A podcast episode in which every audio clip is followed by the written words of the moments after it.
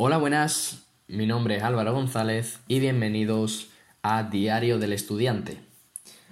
En este nuevo podcast que he abierto recientemente, hablaré sobre mm, técnicas de estudio, hablaré sobre algunos tips a la hora de estudiar, de atender, cómo mantener una buena concentración, una buena planificación, qué uso yo desde mi experiencia de estudiante, que yo soy estudiante, para desarrollar una buena eh, efectividad a la hora de estudiar, entre otras muchas cosas como también habrá entrevistas a personas de grandes resultados académicos o simplemente preguntas que me, que me podáis hacer a lo largo de, los distintos episodios del podcast, ¿de acuerdo?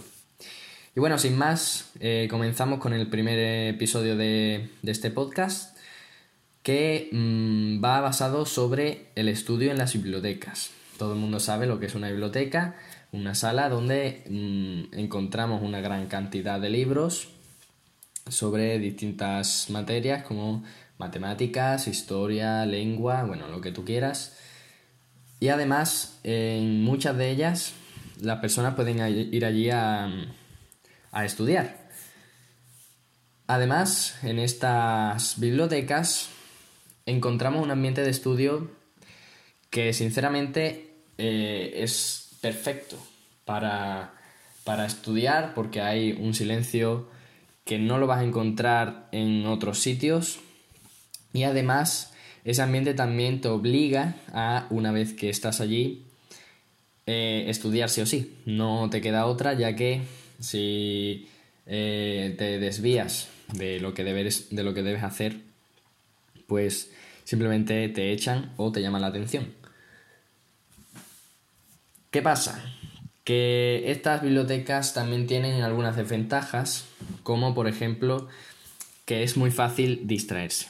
Es muy fácil distraerse porque al haber tanto silencio y tanta concentración, un ambiente tan, tan abrumador de, de estudio, es muy sencillo que tu atención se desvíe a cualquier cosa, como por ejemplo que una persona entre a la sala, el mismo ruidito que hacen los bolis o, los libros al abrirse, eh, que se le caiga a alguien, mm, yo que sé, un libro o el estuche, eso hace que se desvíe completamente tu atención. Que también te puede ocurrir en otro sitio, como por ejemplo en una cafetería o en tu propia casa. Pero ya, ya que tenemos este ambiente tan cerrado en las bibliotecas, es muy sencillo que esto ocurra.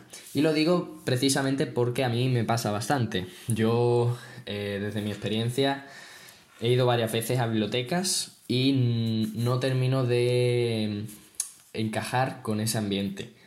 Debido a eso mismo, que me distraigo muy rápidamente y casi que prefiero estudiar en mi casa pese a que tenga el ruido de, pues, de mi familia o de los coches que pasen por la carretera o cualquier cosa, cosa parecida, ¿vale? Pero bueno, eh, también hay que tener en cuenta que en estas bibliotecas tienes un material disponible que mm, no tienes a lo mejor en cualquier sitio.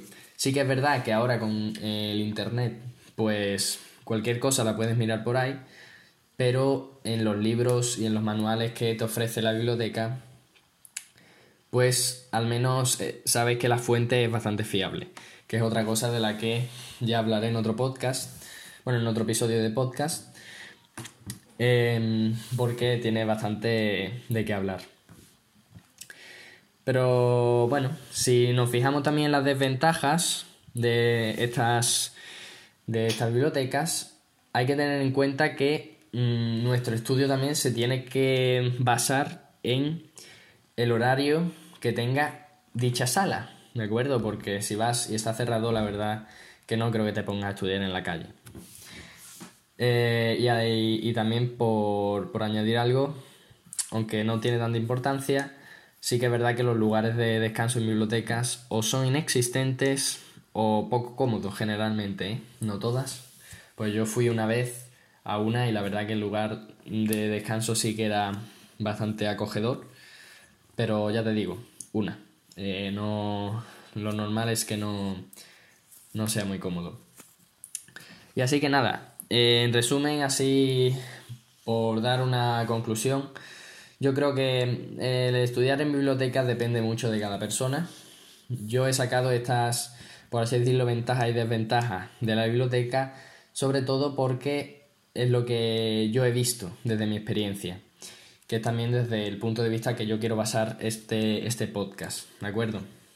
Entonces es imposible afirmar si estudiar en biblioteca es mejor que estudiar en tu propia casa o en otro sitio, como he dicho antes, en cafeterías o, o, en cualquier lugar, ¿de acuerdo? Eso ya depende de cada persona y te animo a que lo pruebes y analices un poco tu experiencia, en, eh, si te ha ido mejor, si te ha ido peor y así pues tienes una conclusión más e irás aprendiendo sobre ello. Y sin más, mis episodios no serán para nada largos. Eh, serán unos episodios bastante cortitos y donde daré información y ayuda de forma simplificada y para que se os haga muy ameno, ¿vale? Así que nada, ya sin más, nos vemos en el próximo episodio de podcast y os deseo lo mejor y espero que hayáis pasado unas perfectas navidades. Un saludito y hasta la próxima.